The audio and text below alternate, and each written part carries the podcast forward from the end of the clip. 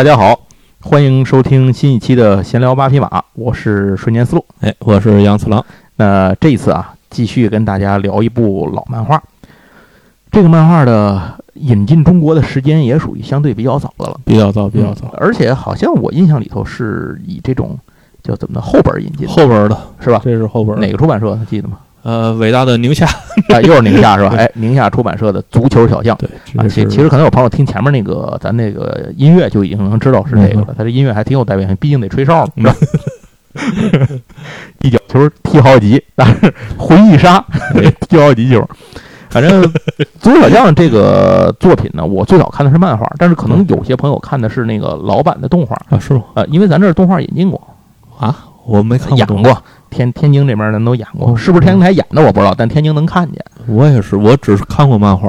啊。要不我怎么对这歌熟呢？哦，啊，吹哨歌哪来的呢？不就这儿来的吗？那个，呃，《足球小将》这个漫画，应该说是我看的第一部体育类的漫画。嗯，在这之前，我印象里是没有的，甚至包括伪体育漫画，比如说安达充的，我都是在这之后看的。那这那年代，安达充进安达充，安达充他改的的很晚啊，安达充我觉得很晚。棒球英豪在后边了。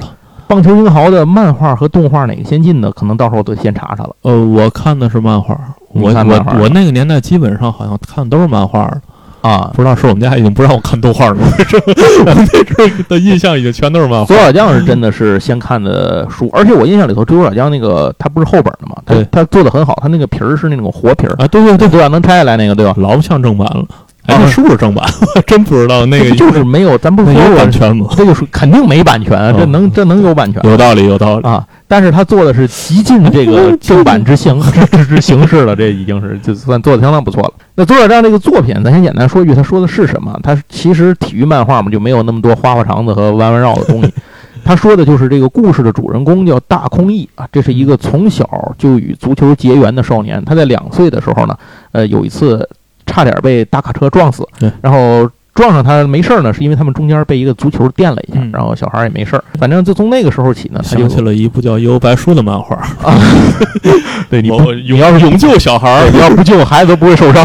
本来是皮球撞一下没事儿的。对对对对，然后这个大空翼这个孩子呢，就伴随着足球一路长大，并且因为他的天赋秉异啊，嗯后来又认识了很多的朋友，这个志同道合的朋友，一路从小学、中学，然后一直杀到了这个职业联赛，再打到奥运会、这个世界杯等等，一路杀下去。啊，这个成为了一代日本足球的这个二次元界足球的代表，并且它直接影响到了三次元足球的发展啊。这个咱们一会儿后话再说。那《足球小将》这个作品，我当时看你的时候，是因为，啊，怎么说呢？是因为它很奇怪，它是一个讲踢足球的体育漫画。在当时看了一大堆打架的漫画之后，突然间，比如上期咱们讲的北斗神拳那种啊，咱暂时往前像圣斗士啊什么的这种，包括龙珠，它都是一个这种以打斗为主的嘛热血漫画。他看了一堆这个之后，突然看见一个踢足球的，讲生很生活化的一个，而且足球这种东西就在我们身边嘛，对感觉假装是生活化的。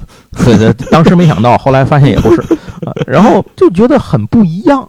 虽然这本书贵，但是它出现的相对晚，对对，在那个时候我已经买得起这东西了。没错，你想那会儿他已经能够给单本上面装活页了，哎这个活皮儿了啊，这就是一个精装本的感觉。对精装本儿，而且那个皮儿我印象里头是那种就是那种很纸质是很好的，相对就有点像铜板的那种那种感觉的纸，但是上面是压的那个塑料膜的那种。对，哎，当时觉得这东西不一样，我就我记得是第一次买这个书是在书摊上，我买了两本，还、嗯一次就买两本。那会儿有钱，竟然我竟然能一次买两本。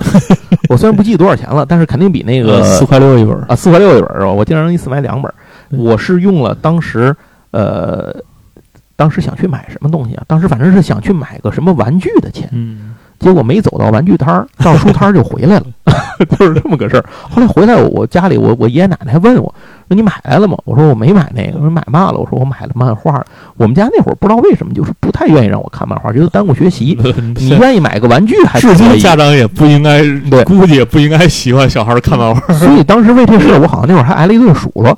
可是也没办法，买也买了嘛。嗯而且一看也是不是讲这个胡打烂锤的，不是怪物的这种，也没有什么这种这个软色情什么的来说这些东西，就是很很好的踢球的这种体育的，画的也挺干净对。呃，当然我们家后来也就没太说嘛，只是觉得这个钱花的有点冤枉。哎，这就是我第一次看到《足球小将》。那《足球小将》当时这个漫画，我是坚持着买了多少卷？我至少买了有十四五本之后，我后来才不买了，因为买不起了足球小将我买全了，啊。这一套应该现在还在我们家。嗯，牛逼！我我我没买全这，应该是现在还在我们家。这是我，这好像是也是从小学一直买到很后来，感觉。不至于小学，我去，我记得挺靠后才出来的。反正我我我应该是从小学开始啊，对对，毕竟我比你还老两岁嘛。啊，对 对对对，这这代差代差。那会儿的购买力 差一年是一那会儿好，那会儿差半年就感觉有区别。对对对，真的是不一样。这这个往上涨的确实不一样。而左《小将》这个是我先看的漫画，然后后来呃，漫画看了很长时间之后，然后我想起来，我还不都是买的，我好多是跟同学换的。我那阵儿那 那阵儿，我想起来，有两本儿，甚至还有一本儿连外皮儿都没了。我记得我哎我去现在想起来，我就是拿我原来的老漫画跟同学换的啊两本或者三本儿换一本。啊。反正我那会儿就是把那个基础的，就是这些都看完了之后，嗯他那个一开始连载，后来他又出那个世青篇，对，隔了好几年之后，我又在书摊上看见了世青篇没。世青篇好像也是宁夏出的，不是宁夏就是甘肃的。然后出了之后，它是那种银色的底儿，就这个嗯那个面儿很薄本儿的。然后那里头我记得特别清楚，第一集里头出现一个新角色叫魁星武，然后后面就开始讲世青篇的事儿。我世青篇买齐了，啊，可是现在想想，世青篇从包装装帧到制作上来讲，都挺不走心的，比之前那个 就是正经的那个连载的时候那差远了。出的哎还是正经的连载那版有收藏价值。是是青篇比较像盗版，那个原版那个是非常像正版世。青番它就是个盗版了，然后那个原版的那个原来的那个老连载啊，它是一个正经往想往正版上做成那个感觉的一个一个没有版权的出版物，呃，就是大概是这样。那左小将这个作品啊，咱先咱先这个刚才简单说了一下它的剧情，然后给大家先说一说左小将这个作品的诞生过程吧。嗯因为可能很多朋友对这个作品是知道的，但是对它背后的一些事儿，也许不是了解的那么多。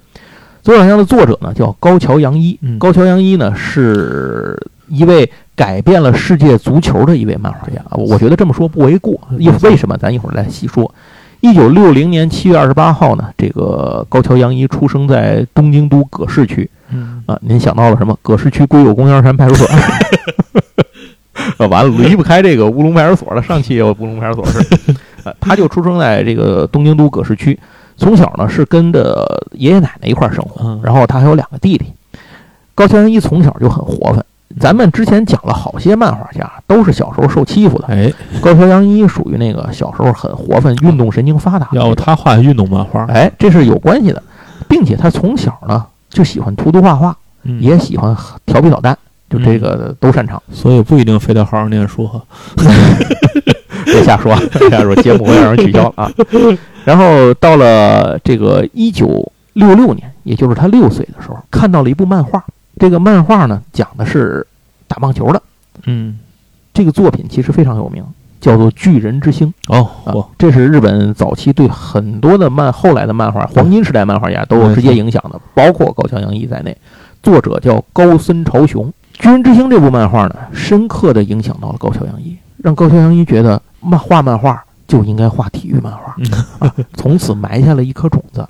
在一九六八年的时候，高森超雄的另外一部作品也连载了，这是另一部比《巨人之星》还有影响力的体育作品，叫《明日之杖》。啊，呃，一个拳击题材的作品啊，最终这个杖在拳坛上死去啊，死掉了变成画面变成灰白色、苍灰色，那个一感动了无数人嘛。对，那个，后边有无数的漫画拿这当梗。呃，对对对对对对对，这两部漫画《巨人之星》和《明日之杖》呢，对高桥洋一的创作起到了最早的萌芽点种子的这个作用。嗯我是不太相信说那会儿的这个小学时的高桥阳一说我就立志我要画什么将来牛逼，我不我不太信这。成名之后编的，啊，我不对，我我是不太信这事儿。但是你说他后来为什么选择体育漫画，他不画，别的呢这肯定？是有影响肯。定是有关系的。当时高桥阳一已经开始主动的去选择画漫画了，就是他不是一个无意识的涂鸦了，嗯他已经主动去画漫画了。每天晚上都在画画中度过，乐此不疲又乐在其中。这两个漫画还有一个重要性，给他提供了后来创作中的一个灵感，就是必杀技。啊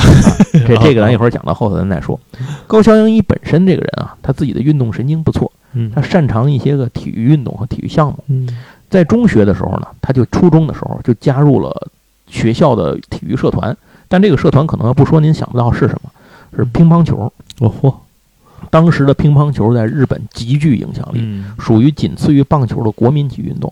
日本当时的大球也是都不行，嗯，也是靠一些小球项目。对。总之，高桥阳一在学校里头就是一边参加社团活动，一边继续坚持画画，所以他这几年的画画功力呢明显见长。在他上高中的时候呢，他就加入了他这个高中叫做东京都立南葛市高等学校。哦，一会儿您还会听到南葛这个著名的南葛市，那么他加入的这个学校的社团呢，就不是乒乓球了，嗯。就是我刚才说那个日本第一国民运动啊，棒球，并且高翔一在这段时间里头呢，他其实是非常想要在棒球方面有所发展的，嗯。就是他真的想要做一名棒球运动员。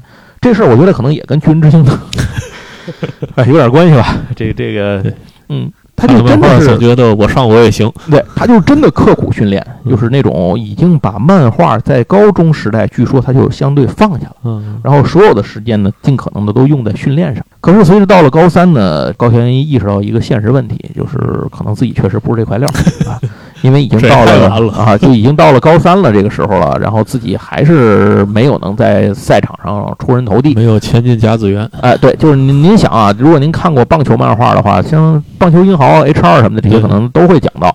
就是如果你在高中的时候、高三毕业的时候没有球探或球队来接触你，嗯没有达到这种级别、崭露头角的级别，基本你就该该干嘛干嘛了啊，基本就这意思了。既然呢就放弃了这个打棒球呢，他依然就只能继续去画画了嗯。在一九七八年高三的时候呢，嗯，高桥阳一创作了自己的第一部短篇作品，投稿给了《少年 Jump》。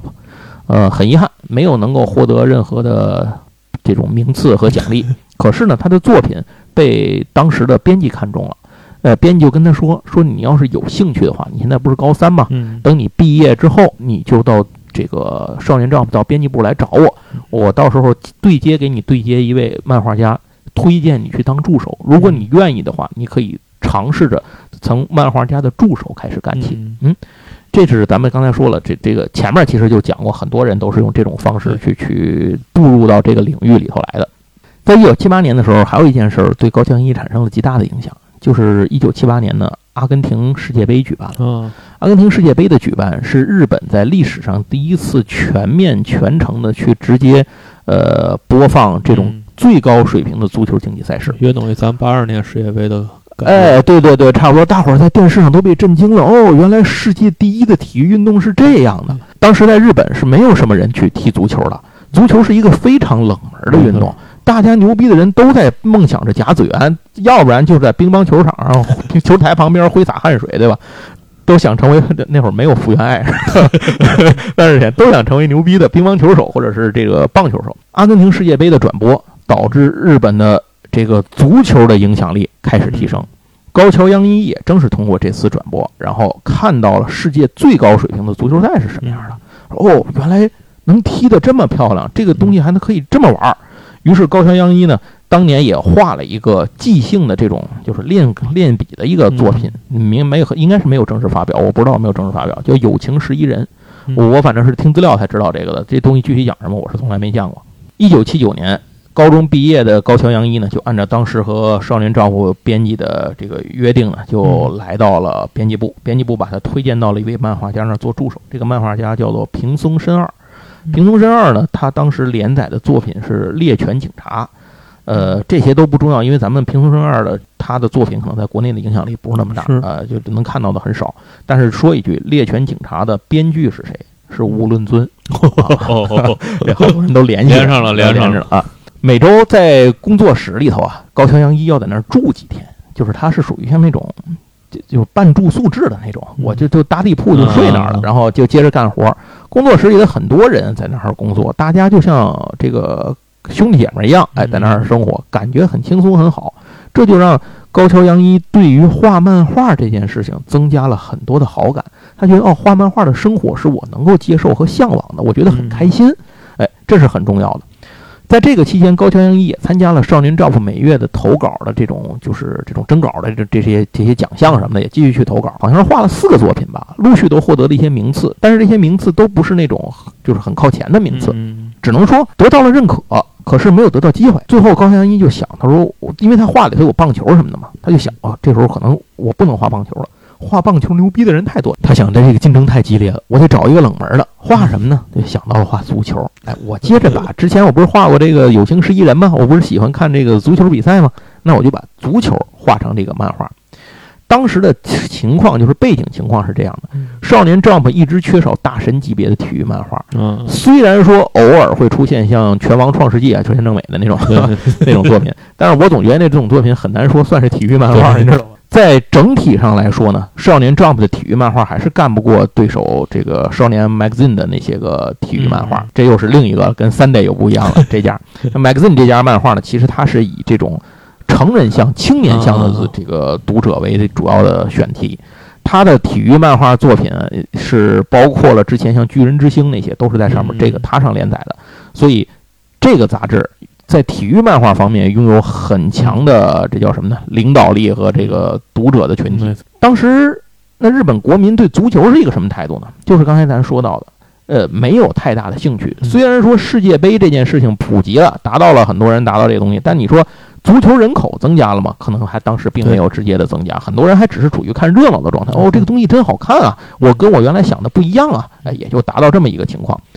日本当时国家队的水平也不高，在阿根廷世界杯的预选赛里面呢，日本是垫底儿的。然后咱们要顺便说一句，那会儿的中国国家队很强，对，当年真的，呃，中国国家队在亚洲基本是领头的这种水平。那年其实进世界杯有一次，我我记得最冤的那一回就是让就是伊朗出现的那一届，嗯，最冤的就是最后跟那个附按附加赛，最后新西兰去了，咱没去，咱跟大洋洲一共匹两个那个名额嘛。那会儿那会儿还这样算的，亚洲加大洋洲一共就俩名额。对。咱最后是应该是积分跟新西兰是一样的，最后算附加赛让新西兰进了。那会儿如果是赢一场算三分的话，那场应该是不用踢附加，不用看附加赛，咱们是应该直接出线的。所以其实挺冤的那会儿，后来就开始慢慢走下坡了。但是当时在整个亚洲，中国足球是领头的。慢慢走下坡也分怎么看。现在回过头来看，咱们那阵儿，咱们小时候觉得下坡的时候，其实是 跟现在比简直是巅峰。对对对啊，就是八二年嘛，刚才你说的八二年世界杯的时候，咱就差一点儿就进了。那阵儿还老不挨堆儿的时候呢。所以这就是说，为什么在《足球小将》这个作品里面会出现比较牛逼的中国队，呃，就是因为源自于高桥洋一小时候的一些个回忆和他记忆那阵儿当中的还不至于输越南之类的，队 是现在是我们还是亚洲强队嘛，起码现在现在人家都是劲敌劲旅了，这这真是不好说这。跟马尔代夫打的有来有回。行行行，这这咱不说足球的事儿了，咱接着回来说说点高兴的。足球小将的事儿。哎，一九八零年呢，高桥洋一又创作了自己短篇的作品，哎，就是《足球小将》。嗯呃，现在翻译好像叫队长小易，对，足球队长大空翼。哎，就是叫队长小易。为什么这么说呢？因为咱前段时间，去年还是前年，不是把那个《足球小将》动画又重置了，咱们有正式的引进版本，B 站就有，然后就叫那个队长小易。队长，而且还出了前年还是去年出了那个《左手小将》的手游，哦，对，就是机卡那个嘛，玩的人还挺多的嘛。那个就叫队长小一，啊，就是等于他就统一，哎，机器猫改哆啦 A 梦了，就啊对对对统一回来。可是咱这还是继续说足球小将吧。嗯哎，主人这个短篇集里面的主人公呢是大空翼和若林元三。嗯，如果您看过这个故事的话，就是足球小将原本故事的话，你会知道大空翼呢是主人公啊，这个是是中场核心哎，中场核心。是这个若林元三是日本最强守门员，对，哎，钢铁门神啊，这这这个，呃，两位，他们两个人呢，在短篇作品当中啊就已经登场了。啊，对，呃，为的是两个人呢，为了青春和爱情进行了一场充满热血、坚持和友谊的足球较量哦，。这还有爱情。爱情呢，就是他们在争夺同一个女生，这个女生叫早苗，早苗后来看着就不太像是，不不像女主角是吧？对，但再不像她也是女主角，对就是对这这左小将这里头其实没有太多的女女性就女主角的这个出场余地。就是大概前几本还能知道哦有早苗这人，对，后边早苗能摇旗呐喊嘛，对啊后边几乎就已经 但最后到底两个人还是这个大空翼和早苗最终还是结婚了，结婚生子啊，哎还是挺好的。啊，咱说回短片啊，短片的设定里头呢，早苗还是两个人争夺的对象。若林元三跟大空翼两个人从小就是竞争对手，呃，最终呢，他们终于在若林元三准备向就是向这个早苗告白的时候呢，最终他们决定以此为赌注啊，大家展开一场较量。嗯呃，这场球赛上一开始呢，大空翼是中间已经踢的都不行了，倒下了。但是你知道他们这种主人公是在这种正能量的感召下啊，热血呃这个奋什么发奋，然后这种努力啊的这种小宇宙燃烧，对吧？然后星矢总能站起来，所以大空翼也能站起来。那最终呢，还是踢赢了这个若林元三的那个队伍。嗯，总之这个作品一发表之后啊，呃，很受好评。那 Jump 这边呢，就根据读者调查表的意见，决定开始连载。当时负责这个《足球小将》的责任编辑叫铃木清彦，然后他就把这个消息呢告诉了高桥阳一，从此高桥阳一正式走上了少年 Jump 的舞台。然后应该这辈子就没再画过别的了。哎，对对对，出道即巅峰啊！然后应该说一件事儿，就是高桥阳一其实是个运气不错的人，嗯，因为其他好多人投稿这个出篇短篇就能够被连载，这事儿嗯不太容易。是他其实一开始是一帆风顺的。从这儿起呢，高桥阳一就将在日本漫画史上的第一个黄金时代中留下自己浓墨重彩的一笔。接下来，一九八一年，《少年 Jump》的第十八号正式连载了《足球小将》这个作品。当年高桥阳一二十一岁。高桥阳一创造《足球小将》这这个作品的时候啊，嗯，其实可能很多朋友不知道，就是他对足球是个外行。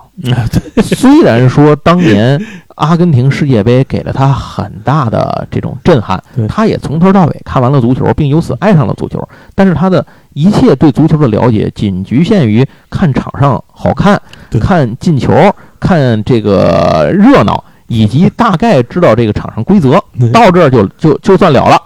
什么技战术水平啊，什么如何调动策略呀、如何排动阵型啊，什么这这些个深度的东西，他是一点儿也不懂。就在这种情况下，开始连载了一个足球专题的作品，其实想想挺胡说八道的。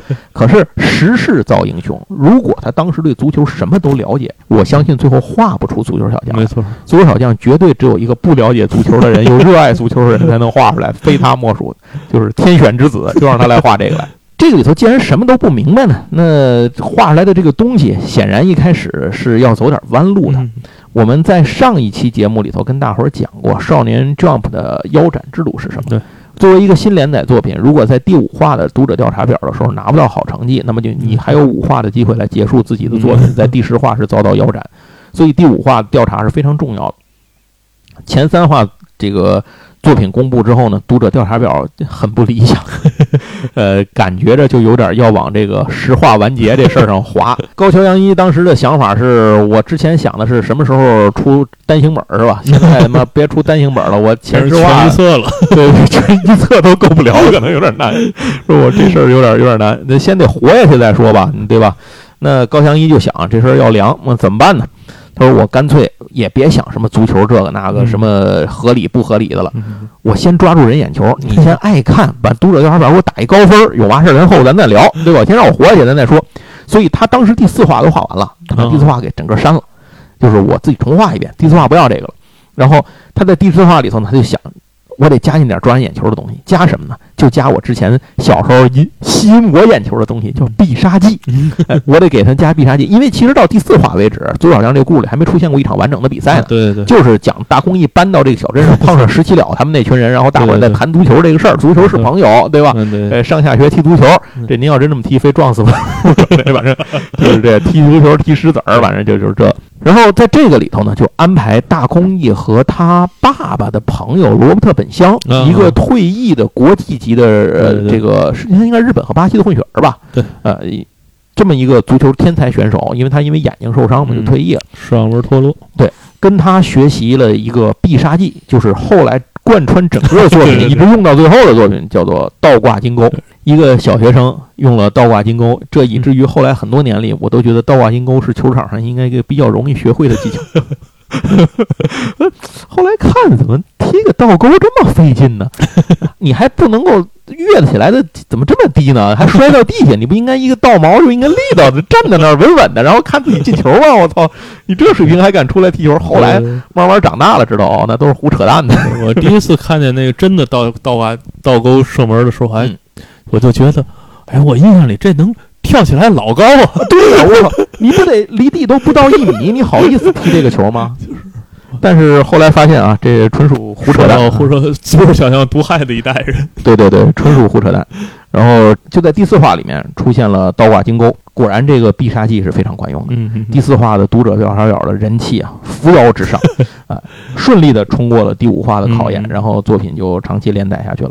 这里要说一下，就是大公益的背号不是十号嘛？这是因为，呃，马拉多纳是高桥洋一的非常喜欢的当时的一个嗯。运动员，所以他当时选了马拉多纳的背号来做这个。足球小将就此呢开始进入到了正式的比赛阶段，嗯。也就是说搬到小镇上，新搬到这儿来的大公益认识了自己的一群朋友，南阁小学的朋友们啊，嗯。您注意南阁小学啊，南阁小学就是就是高桥洋一上中学的名字，他搬这儿用来了。呃，然后遇到了修哲小学的门神若林元三啊大公益呢在若林元三那个小镇的小山坡上，嗯呃，飞起一脚踢了一脚球，那球直接从山坡踢到若林元三他们家。呃，他那管若林元三的管家当时还说这是有可能我？把球踢有人踢到这儿来。若林元三是，而且我觉得是跟我一样大的小孩儿。他说你看上面写这名字，那就是大空翼给若林元三下的一封战书嘛。然后从那儿起，这个故事就开始了。整个多小江的第一个阶段，其实就是小学之间的对抗，就是南阁小学对这个呃若林元三那边，他们若林元三是哪个学校来着？修修哲，修哲啊，对，修哲小学，在南葛和修哲的这场比赛当中啊，就是最重要的比赛当中呢，大公益其实当时不是中锋，就是他不在中场，对他是拖后中卫。其实拖后中卫这个事儿，现在好像已经不太提了。现在很少了。我在录这期节目之前，特意问了我一个朋友，这个嗯阿汤哥啊，阿汤哥是是主持这个足球评论节目的。如果您有听我跟哦我一朋友做的我知道那个另一个节目叫《无微不至》，呃，采访过阿汤哥是专业的足球足球解解说解说，对他有一个自己的视频节目叫《阿汤足疗》，然后我就专门问他，我说这个现在还有人提这拖后中卫这事儿吗？嗯哎，他跟我说，就是现在不太提这事儿了，没有这个东西了。呃，当时是说拖后中卫，咱们还有一个外号，管他叫清道夫嘛。对。嗯，那现在拖后中卫基本上不太说有人踢，但是依然在足球比赛里头肯定会有一个比较位置靠后的中场来、嗯。来做类似的工作啊，这个事儿还是有人干的。那大空翼当时的他的角色呢，就是这样一个嗯，拖后中卫，他其实这个角色最重要的一点就是他是门将前面的最后一道防线，并且要整体负责整个后腰的情况。对哎，他他要主要是因为那阵儿南葛的那个门将不行，南葛的门将是谁呀、那会儿我都不太不没没名儿。了，不是森不是森崎有三，我我好像反正后来。换了若若林元三之后，这就不不太需要有了若林元三，其他人 只有森崎大帝还能活下来，因为森崎有三后来还一直跟着日本日本国家队一直踢到国家队，这是后话，咱咱咱咱在这儿就先不说了。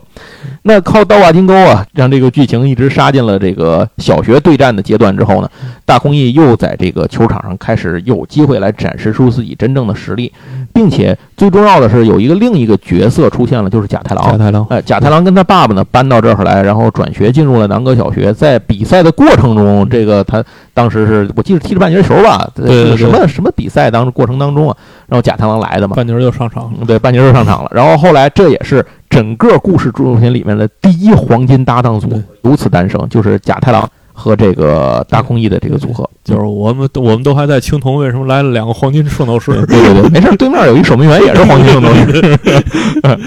这场比赛三个超纲的人加入了战斗。对对对，这场比赛其实让我知道了一个词儿，叫“鸟笼战术”嘛，就是那个修哲一开始领先了之后，他们就开始耗时间哎倒脚，对吧？对对对中场后场倒脚，就不往前场走你过来抢球，我就把球踢回去，然后就这么耗点儿。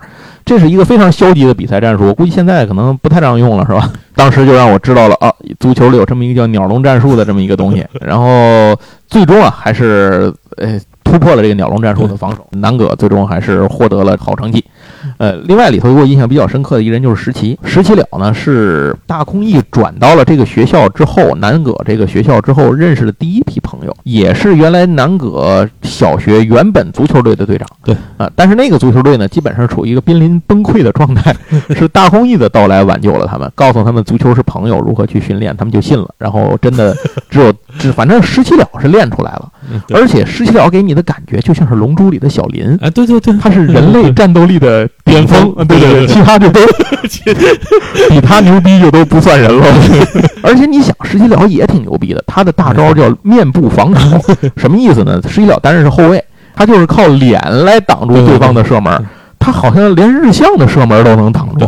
就是日向小次郎的射门，咱一会儿会说到，就是已经到了一种杀人足球的境界，他能用脸挡住任何人的射门不死。我觉得这件事已经超出人类的极限。挡。完之后，基本也就下去了。啊，是，但是一会儿下半场又能黄牌上来，对吧、下场又来了，这点就说这个十七也挺牛逼的。基本上这么说吧，大空翼、甲太郎，然后若林元三和十七了，这就是后面一直会贯穿足球小将，一直打到世界杯，打到后头都会露面的一些人，十七了就代表了人类的极限，人类的极限。其他的比他比十七了但凡厉害就不是人。你努力能努力到什么程度？就这 就就这意思了。对 你还得运气好，对对对，运好，你都打一半，你就是这样，哎就是乐平哎，小林小林小林能到小林，你不要不要以为热平是人类极限，你最好能到小林。然后遇到魔族的时候就已经被能被干掉了。呃，接下来咱就说说到第二阶段了。第二阶段的时候是南葛市整合了自己市里的所有的小学足球队，挑选最强者，组成了一个最强十一人，组成了一个最强的南葛队去参加全国大赛。对，这个里头的。对手呢，就已经从他们本市开始升级到全国了，见到全国各地的牛逼人，这就是后来日本这个足球小将世界里日本国家队后来的苗子们，没错哎，，都从这儿就开始登场了。天才都是成波来成波走。对，主要是表述的是南葛队 VS 明和。这个明和的队长呢，就是刚才我们提到过一句的，也就是日向小次郎。他跟大空翼完全相反。大空翼如果是一个技术型的这个中场的话，日向小次郎就是一个纯进攻型的前锋。对，呃，但他们两个人就是这个个人的风格是完全不一样的。大空翼、甲太郎和若林元三这仨人呢，就从对手变了队友了。嗯呃，可是高桥洋一呢，可能是觉得，如果说你说又有攻又有守，都是黄金圣斗士，就你刚才说的，都是黄金，别人全是青铜，那还踢个屁呢，是吧？没得踢，所以那必须得让他们出现点漏洞。嗯可是你说出现漏洞吧，嗯你不能让大空翼漏下去，是吧？那主角没了就不行了，那就只能让防守防漏啊，嗯就是我的防御降低一点那就让若林元三呢，在他在这个预选赛的时候，静冈县预选的时候就受了伤，然后就先退场了。一直等到最后决赛才出来啊，就回家养伤去了，所以就导致呢，这个南葛在防守上出现了漏洞啊，就出现了弱项。整个比赛后面也是险象环生，嗯就有了这种呃，遇到进阶打怪打怪，这个 这个怪你不能比怪还怪是吧？你得给怪留点活路啊，这 所以后面就南葛一路才往上升，一点点的靠这种呃自己的这个拼搏吧，然后才走上来。而且因为若林不在了，大空翼就变成了队长，这是大空翼队长小翼终于拿到了队长袖标，就是从这个地方。应该这么说啊，作为一部体育漫画，足球小将的构图和画面都是非常精彩的没错啊，大家看得很过瘾。只不过呢，看着如果您懂球的话，就会发现基本都是胡说八道。对啊，这里头很多东西是无视人体极限和物理学定律的。基本上就局限在就是像我小学踢球的时候，基本也是受足球小将的影响。哎在这个阶段，已经进入了反牛顿足球的一啊对对对对，就是牛顿已经就是在现实中，仅次于你可以喊的跟他一样，你踢出来的不可能踢出他的那个东西来。对最重要的就是读者看的就是必杀技够帅，画面够流畅，这就行了。反正那会儿观众也就是看这本书那些小朋友也没多少真懂足球，对。看着不就是爽吗？这你管牛顿他他怎么着呢？对吧？不管的不是这个东西踢出来牛逼不牛逼吗？在这个全国小组赛里头呢，因为若林受伤啊，嗯这个原因导致第一场出师不利啊，小组赛他们就输给了明和。嗯，可是也通过自身的实力，让所有的人看到啊，南葛是有潜力的。于是后面的一路反杀，最终还是杀进决赛，再一次碰到了明和。嗯这个时候，若林元三也归队了。这里要说的是，明和之所以牛逼，除了有这个前锋日向小次郎，这是后来日本队的主力前锋之外，还有他其实他们那几个中场也挺牛逼的，就是包括中场和后腰什么那几个位置也挺牛逼的。最重要是他们有一牛逼的守门员，这个守门员是整部足球小将世界里的排名第二的守门员，仅次于若林甚至在有些时候他是能够跟若林去争夺这个首发守门员的这个位置的。这个人叫若岛精剑。若到今天，若岛精剑牛逼在哪儿？牛逼在他们家是开空手道道馆的，他爸想让他继承道馆，他不乐意，他喜欢踢足球。但是呢，他把从小学习空手道的水平用在了足球当中。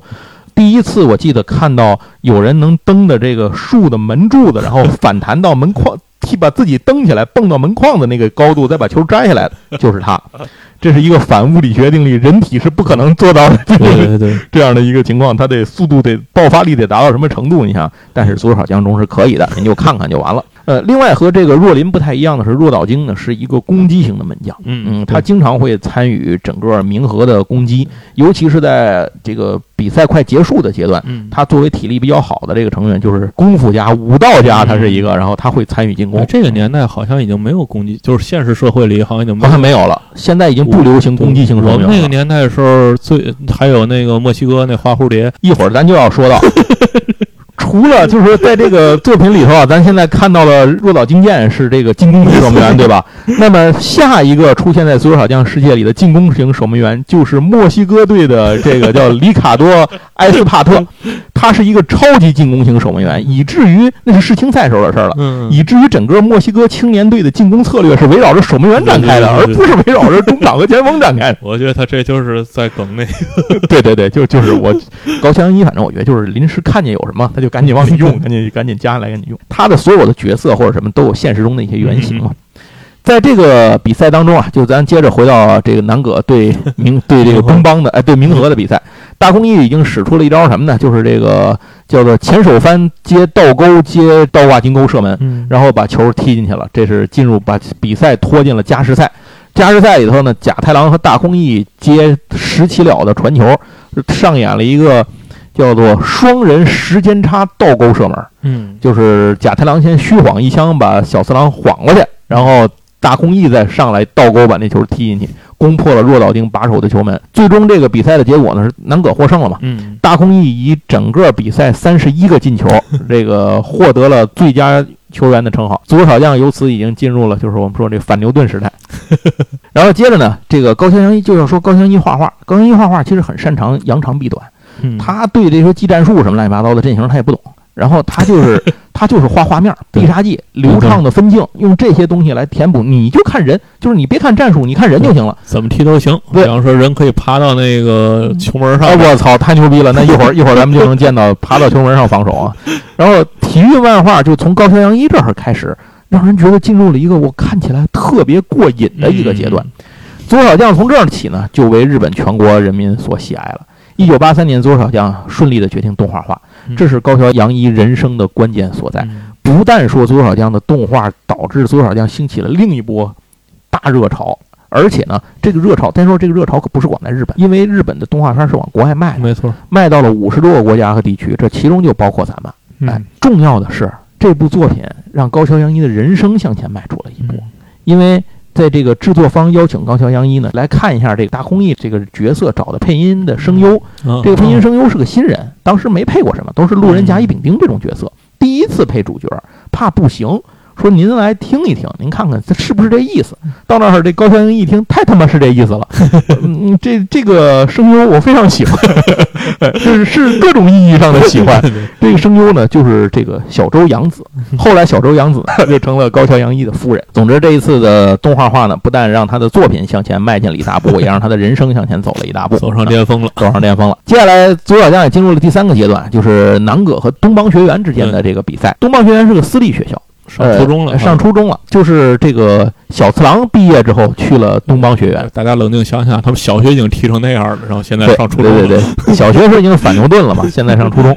大空翼他们的这个时间呢，被直接拽到了中学三年级。嗯，这个时候的情况是，甲太郎已经转学走了，因为他爸不是个流浪画家嘛，到处画画，他就是呃跟着他爸到哪儿他就去哪儿。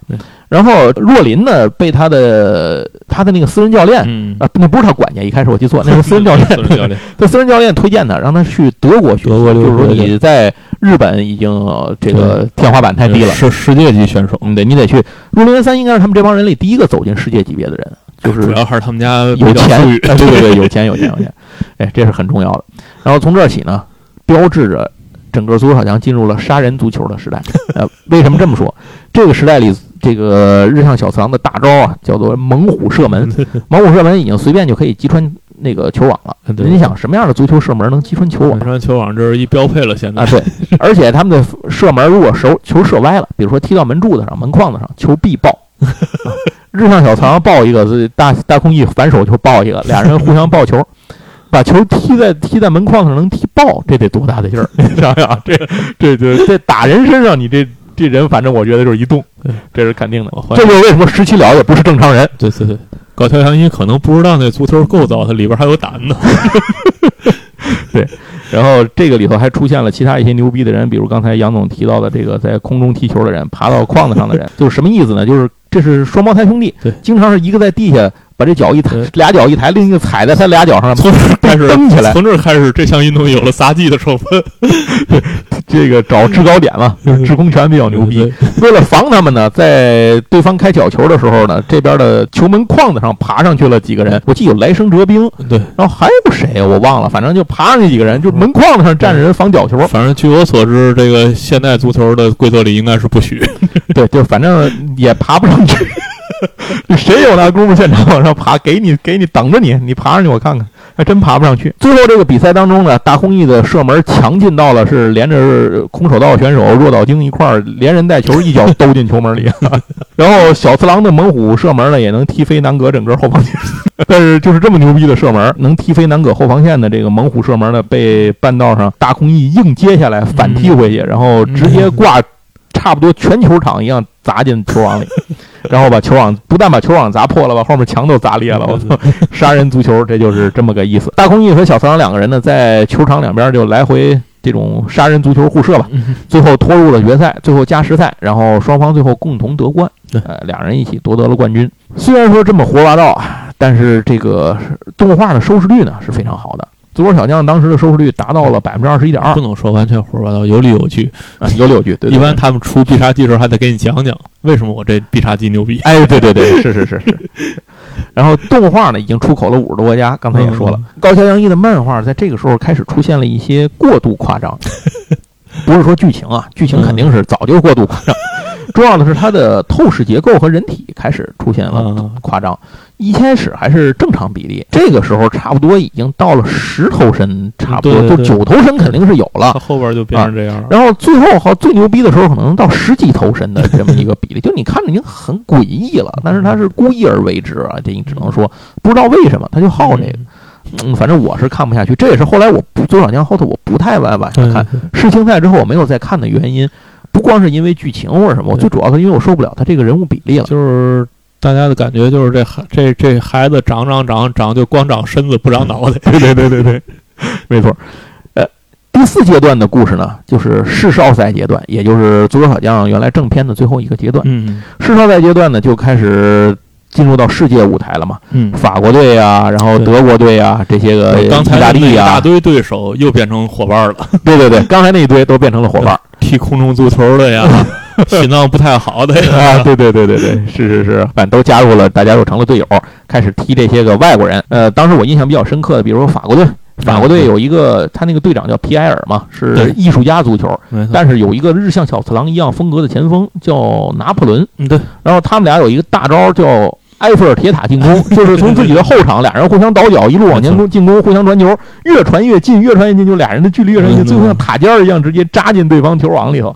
一般进攻的点就是拿破仑他一个大炮射门，拿破仑大炮射门就跟那个猛虎射门其实是差不多的，嗯大同小异的这么一个东西。这里头最厉害的敌方 BOSS 是德国队，嗯德国队队长是施耐德，有一个火焰射门，对，大家注意啊，这是八十年代，所以那阵儿西德是非哎，常。西德非常牛逼的，并且这个德国队全队上下呢，他们都知道若林元三是谁，因为若林元三当时在德国训练，所以他们当时一开始就视为日本队为劲敌，就是因为若林在那儿。没想到发现日本队不但有一牛逼的守门员，还有一更牛逼的中场。啊，就是，其 实十二个黄金圣斗士对对对，是对十一个，是 十一个十一个黄金圣斗士。对，然后这个里头必杀技什么的，反正也都得到了强化吧。最终日本呢，必然还是夺得了冠军。嗯大空翼的大招呢，从倒挂金钩进入了超低空倒挂金钩。嗯啊，但是随着进入了世少赛阶段呢，这个整个漫画的好评度、人气就开始快速的下降。嗯，呃，没有什么办法挽回。在一九八八年的时候呢，《少年 Jump》二十二号上，《足球小将》正式宣告结束。嗯最后一集呢是大空翼离开了日本，来到巴西，对加入了圣保罗足球俱乐部。呃，这样连载七年之后呢，《足球小将》正式告一段落。呃，高桥阳一呢完成了自己漫画家生涯上最辉煌的一段嗯作品，事实上应该也是他到目前为止唯一辉煌的一段作品。嗯，后头的那些确实也有很多不错的亮点，但是跟足球小将相比呢，实在是不能够在日本黄金漫画年代当中留下自己的名字，那些确实是不行。但但是足球足足球小将的故事没完，哎，没完，咱接着往后说啊。长的事儿。那高阳一在结束足手小将之后呢，那是信心百倍啊，对吧？嗯你想这个单行本也出了，漫画这个动画也出了，卖到五十个多国家，漂亮媳妇儿也娶上了，对吧？那我就应该再画点别的体育漫画了。所以高桥阳一呢，跟下来就开始画了网球的漫画、嗯棒球的漫画、拳击的漫画 等等等等。说了这么多，什么原因呢？是因为哪个都不行，对，基本都处于各种被腰斩的状况。人家有什么二十五级被腰斩，什么乱七八糟的。他其实这个阶段画过一个励志类的拳击漫画，叫《拳王小豆子》啊，这个在画王上登过。哦哦，是不是长得跟这个足球小将人倍儿像的那？他得是哪个人不像啊？对对对对对。那会儿都这样，就是现在其实好多也是这样。回头讲到安安达充的时候，安达充的大叔时候还有更明显的例子。啊就靠发型来来来区别。在九三年拳王小豆子结束的时候，出了一个事儿，就是日本的 G 联赛去这个启动了。嗯在那个时候正式开始了职业化了哎，职业化了。所以在一九九四年的时候，高桥阳一就决定，干脆我接着还去画这个足球小将嘛。嗯嗯，所以他呢就把足球小将的世青赛开始画，这就是刚才我说的，我后来在书摊上看见的那个，一看就是盗版的那种，就是完全没有正版做工的那种那种盗版了，已经是这个世青赛。世青赛呢开始也加入了一个主要的角色，就是魁星武。魁星武应该好像我现在有点记得不太准了，他可能是在意大利训练的，哦呃，意大利踢球的，然后后来加进来。这个时候的日本队的很多成员其实都有海外训练的这个踢球的职业生涯经历了啊。高桥洋一在这个里头呢，为他们创造了一个新的大 boss 级的这个对手啊，就是巴西队桑坦达。哎桑坦达是作为你可以理解为巴西版大空翼，世青赛是不是就是从预选赛开始踢的？泰国队是不是世青世青对，是中国队也从那儿出来嘛。泰国队不是那个藤球足球，我我第一次知道藤球，就是从这个足球漫画里知道的藤球这项运动我。也是，我也是，没错。你不说我都忘了这段子了。藤球队，然后这里多说一句，就是说一下中国队。呃，中国队在这里头呢是一个非常强劲的对手。对对对那会儿中国队确实也还牛逼，没错没错哎，，非常强劲的对手。中国队业化的早期对还是中国队当时中国有一个球员在这联赛踢球，就是那个贾秀全。啊，对对对，中国队的这个队长就是模拟的贾秀全这个人，哦所以他中国队队长叫肖俊光。肖俊光是一个日向小次郎式的运动员，对对对啊，他的大招呢就也是这种。呃，杀人型足球，而且他不是日向小螳螂那种直接射门，他擅长于把对手踢的球踢回去，就是你的球越牛逼，我的球越牛逼。嗯然后我记得他有一个队员叫飞翔，外号叫怪鸟，好像是，就个儿特别高，制空特别厉害，抢头球特别牛逼。然后还有几个什么中场什么的，中国队我记得有四个有名有姓的人物，我现在记不太住那俩人叫什么了。但是能有四个有名有姓的人，这就是很厉害的队伍了。并且肖俊光是当时把那个谁给踢傻了嘛，把那个日向小次郎和那个若林元三，因为日向小次郎当时的那个射门已经非常，你想他们中学就已经是杀人足球了，在这踢出来，然后那个肖俊光那大招叫什么呀？好像叫反动就促训炮。你踢过来之后，他一脚踢过去，隔着半个赛场飞出一条神龙，直扑球门。若林元三都若林元三都没明白过来，球网就被扎了一洞，球就打进去了。但是呢，世青赛虽然很牛逼啊，但是没能够挽救足球小将的一个下滑的颓势。呃，一九九七年呢，啊，先说一句，这个时候足球小将已经是在日本尽人皆知的一个作品了啊，所以但是他人气依然下滑，所以您可想而知，他确实可能已经没有了时代的土壤。对，就不是那个年代，对，在一九九七年大家都看过真足球漫呃，画，没没错没错，就知道你这个不不对路，小孩不好骗了。说白了，在一九九七年的时候呢，他的赌场调查表已经掉到了最后一名，所以世青赛完结的时候呢，这个作品也就完了。嗯，呃，日本队呢，这个童年就是在这个童年历史上的童年，嗯真正的童年，中田英寿带领了日本队杀入了世界杯。对，并且中田英寿公开表示自己小时候是因为爱看足球小将才喜欢踢足球的。就是这一代，这是九八年嗯嘛，对。九九八年和零二年就这一波的日本球员，就是足球小将的那一波人，对他们当时足球小将连载已经过了十六年了，所以当时这帮人都长起来了。日本日本队里头有大半的成员都表示，在接受采访的时候表示自己爱看足球小将踢的足球，并且在足球小将中有自己非常喜欢的这个偶像是谁。与此同时，还发现世界上有很多，因为你动画片不是输出了吗？所以有很多当时的日这个世界各地的球员都表示自己爱看足球小将，喜欢上足球，比如皮耶罗、托蒂、因扎吉、齐达内、劳尔，我您就想吧。就是这一代，就是足球小将的对于日本足球的影响，就从这儿就能看对出来。，这就是为什么在文章一开始的时候说这个这个部作品，漫画作品在一定意义上改变了世界足球，就是这个原因。对于日本来讲，它极大的增提高了日本足球人口的数量，可能提高了得有三四倍的。大家一定要知道，这个大球是一个基数运动。对，他看的就是梯次，他不是看你说你有一个天才球员，对对对，或者说你是有几个十一个天才球只有。肖俊光是不行的。对你有十一个都不行，就是它是一个必须得有一个基数，没错它。在基数上面才会有一顶数。而且你我们的乒乓球这么厉害，对，而且你自己还有一个大的良性的竞争环境在里头。你比如说，你一个十一人是不行的，你有多少个十一人？对这就是联赛你得搞得起来这事儿才行呢。那就导致日本正式登记在册的足球选手，就是这个踢足球的人，嗯，哎，数量激增，尤其是小孩儿，这个少年学足球数量激增。因此说，足球小将是日本历史上一个能够带来全民社会性体育改变的习惯改变的一部体育作品。这是真正的激励一代人。对您说像网球王子什么的这些，他他其实是达不到这个状态。他虽然是很好的体育漫画，但是他达不到这种改变这种某也一个也是第一步啊啊，后边打到外星人了都。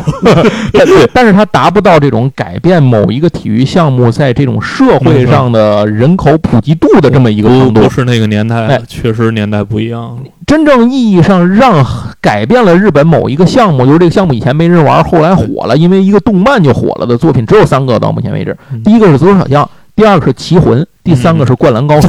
就是这仨，在真正意义上让这三个体育项目在日本的呃项目从事这个项目的人口数量达到了基数的增长。而且真正的有特别明显的结果的，其实就是足球。大家能看，啊日本确实从就是九八年和是零二年这两届，是，就这一波中田英寿这一波的球员，确实是日本确实厉害，站上确实厉害。站上世界舞台了。对，就是那个你像棋魂，虽然对于挽救日本的围棋有很大作用，这回头咱聊棋魂时候对，而且还救了一批围棋生产工，厂。但我觉得可能是激励了很多中国人学学围棋，最后还是把他们打了。对，然后我刚才特意问了一下阿汤哥，我我这个之前说，我说这个 G 联赛现在是个什么情况？他跟我说的，他说 G 联赛在亚洲还是相当不错的，嗯因为这个长期对比的话，就是肯定比中国联赛的成绩更好。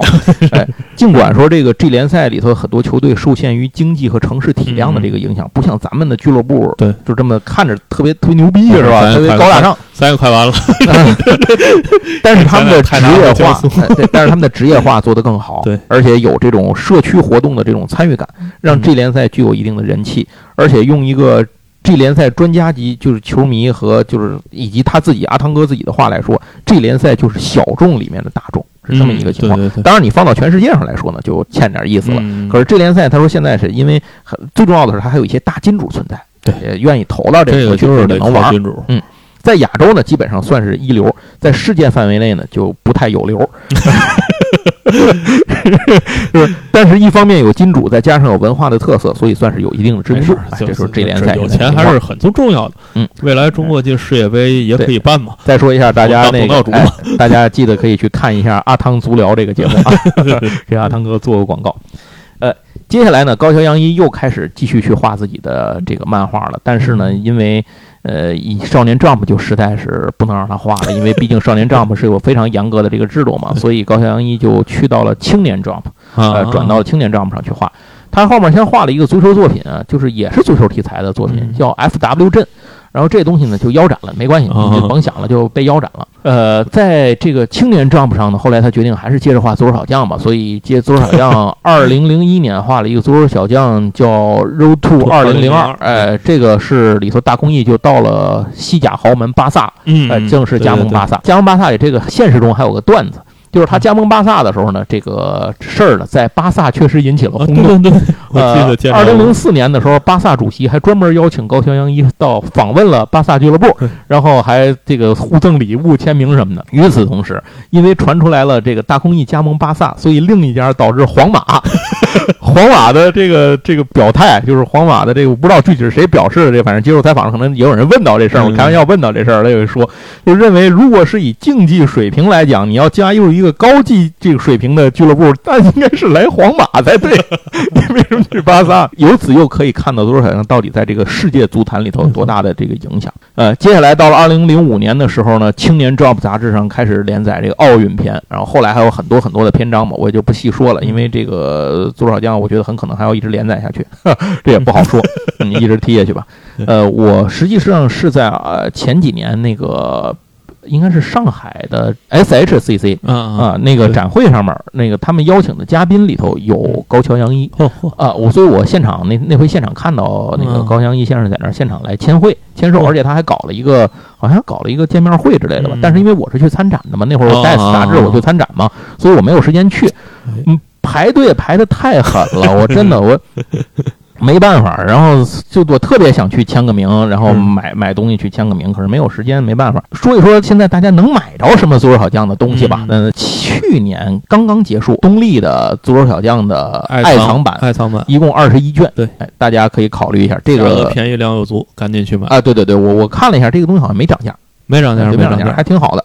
做工什么的，这个都甭说了，都没有问题。没有问题。后头可能世青赛什么的还会出，我希望的是，如果它能出的话，能够保持一样的装帧。我我没有别的要求，我就希望或者它的你换个色儿，对对对，你换个色儿，大小不一样。对对对对对，就你大概看起来装帧背脊这是一样，你让我插在书柜上的时候看起来很痛快，知道这是一系列。这就行了，我我就有这么一个小小的要求，不知道这事儿那愿望能不能实现啊？这就看看造化了。呃，不经常买漫画的普及一下，这个爱藏版就是开本跟正常的一样是小开本，嗯不是完全版那种大开本。对对对，但是它是是厚度是标准的单行本的大小，对对，但是它厚度是一倍，啊，对，所以它就是它叫爱藏版。而且它里头有时候会加点这个那个的东西，而且会对对对赠你点小的赠品什么的这个足球小将这里头是每一本会赠一个明信片儿嗯啊，我我印象里好像因为我有好多里头那明信片我没舍得打开，嗯对，所以我也不知道它 大概什么，应该都是里头都是带的这个明信片。另外，左手小将呢还又出了手游，我不知道手游现在还在不在运营啊？不知道了。啊，但是知道当时好像挺火的，好多人玩这个事儿。另外还有这个中国是有国内是有代理的啊，嗯这这个，然后还有一个呢是前年大前年，不是一嗯可能是一八年吧，出了 TCG。以前左手小将就出过 TCG，很早很早以前，甚至国内还引进过，啊，就是能买着，有渠道能买着，哦但是很少就就没了。呃，而足球小将还出过什么呢？在国内那个你知道那个扭蛋机摇卡片那个？嗯，见过那个马路上那扭蛋机扭卡片出来。当时有一批不是咱国内有很多那种就是。呃怎么说呢？那个就是日本、香港那边过来的那个扭蛋机，嗯，那里头是有足球小将卡哦卡片的，有那个足球小将那个闪卡，哎，我印象里是不是世嘉出过它的那种机台，就是卡片能在上面玩的那我？不知道这我可没见过，可能啊是有，就跟三国志大战对，似的反正足球小将还有很多有那个原来那个 FC 上不有卡带《天使之翼》嘛，啊，对对对，啊太难了，真的游戏太难了，我操！然后这个是一个，然后还有一个就是足球小将精品手办。哦呃，好像是眼镜厂的吧，还是还是手屋啊？可能眼镜厂面大出的，而且价格不贵。我记得嗯现在出的是大空翼人像，嗯我不知道后面还出不出别人。我觉得可能会出。另外，动画之前那个重制版动画不还没出完呢吗？啊那可能后面许还有后面许还能接着再往外出，嗯，只要大伙儿这个收视率高，他他应该还能愿意往外出吧。所以，足球小将现在也属于一个在这两年的动漫老作品哎复兴大潮当中的一个一个作品。最近好像都在挖老 IP 出来，对呀、都在挖老 IP。咱上次宇宙骑士的时候不也说这事儿吗？都在挖。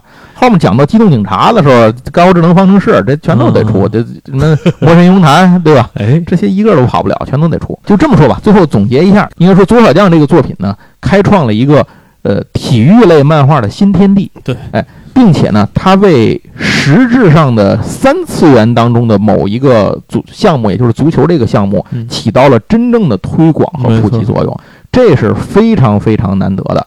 呃，而它的影响力在三次元世界的影响力不仅局限在日本，也到了全世界各地。真正的打破次元壁的东西。对这就是足球小将的意义。所以小所以说，足球小将的意义已经不是局限在一部漫画卖了多少册的问题了，它是真正在社会影响力上起到了多大的作用。那也希望后头咱们在呃聊棋魂、聊灌篮高手什么的之后，后面也许在某一年又会出来一个这样的作品，能够起到这样一个作用。希望有。哎，呃另外呢，我也非常期待后面的足球小将的漫画的重置和动画版的重置。行，那非常感谢大家的收听，咱们关于足球小将的事儿呢，就聊到这儿，下回咱们接着再聊，哎，谢谢大家。拜拜。